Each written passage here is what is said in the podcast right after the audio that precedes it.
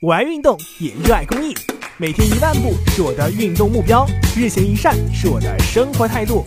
运动、公益，我坚持，我快乐。公益题材，乐善人生。昨天下午，第四届郑州市道德模范颁奖仪式暨道德模范故事会巡演启动仪式举行，张明磊等十名同志荣获第四届郑州市道德模范荣誉称号，付立新等二十名同志荣获第四届郑州市道德模范提名奖。